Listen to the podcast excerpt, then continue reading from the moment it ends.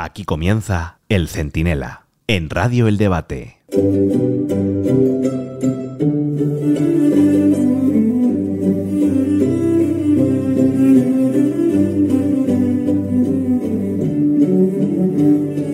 Ahora Pedro Sánchez quiere debatir, dar ruedas de prensa, acudir a entrevistas o hacerlas.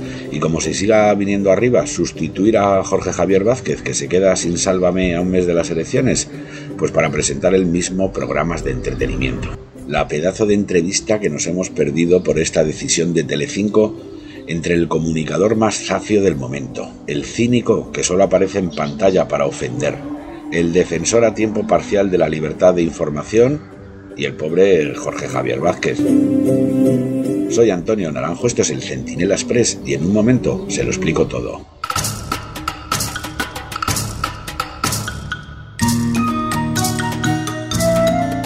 Tiene su gracia que mientras el PP presenta su campaña titulada Verano Azul, pensada pues para alegrar un poco el funeral sanchista, que está aquí todo el mundo triste, en fin, bueno, pues el líder socialista se quede sin el programa que mejor resume su propia trayectoria. Porque nadie se ha aplicado eso de sálvame a sí mismo tantas veces como Sánchez Castejón, también conocido por Pinocho en los ambientes. Él lo llama resistencia, adecentando con un término benévolo lo que no es más que la típica actitud pues de un trepa de toda la vida. Una cosa es subir peldaño a peldaño por los escalones de la vida y otra pisando cabezas para llegar como sea a la azotea. Sánchez no escribió un manual de resistencia, sino una versión del Tratado de la Estupidez Humana del profesor Claudio Cipolla, donde se clasificaban tres tipos de personas. Las buenas, que extienden el bien y lo disfrutan ellas mismas, las malas, que hacen el mal al resto, pero al menos se benefician personalmente, y las estúpidas, que dañan a todos y a ellos mismos. Bueno, yo creo que no hace falta ser un, no sé, de la NASA, ni un gran catedrático para adivinar en cuál de los tres fenotipos se ubica Sánchez. Porque es más malo que estornudar con diarrea.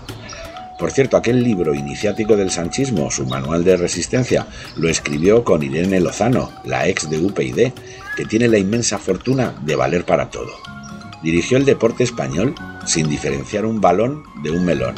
Se encargó luego de la marca España, pues no sé, sería por estar suscrita al marca, y ahora encabeza la Casa Árabe, otro de esos chiringuitos que esquilman el erario y organizan talleres imprescindibles como uno de encuadernación creativa.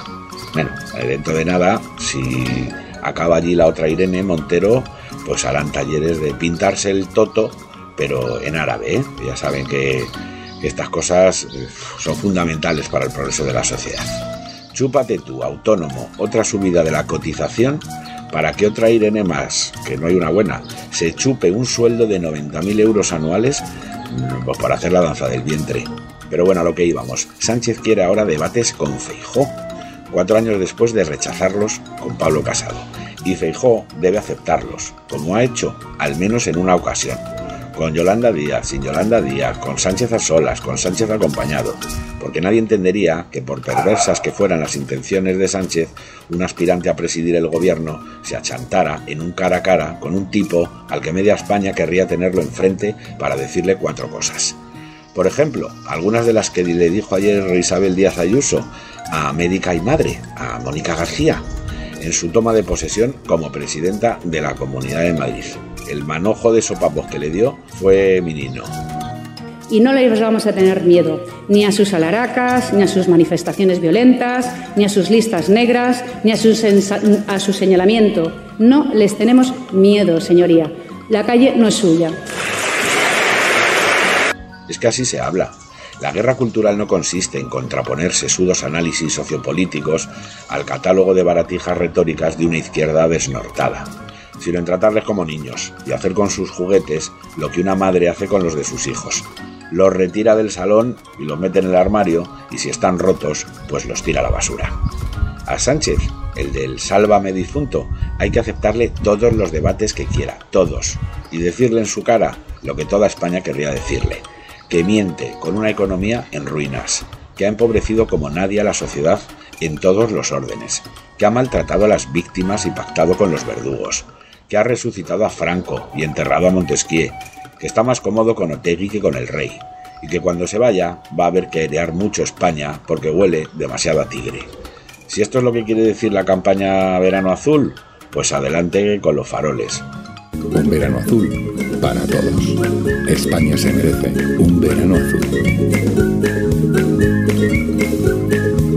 Bien, vale, Pepe, hay que vender algo de ilusión y conectar con la memoria sentimental de un país que Sánchez y su banda ha intentado reeducar. Pero ojo, ¿eh? Que en esa serie Chanquete se moría. El tal piraña no se enteraba de nada que no fuera el tamaño de un bocata de chorizo y alguien, quizá un antepasado del propio Sánchez, se quedaba con el dichoso barco. Para el próximo spot, estimado señor Fijó, quizá convenga más dirigirse a los españoles como adultos, que llevamos cuatro años ya tratados como niños idiotas.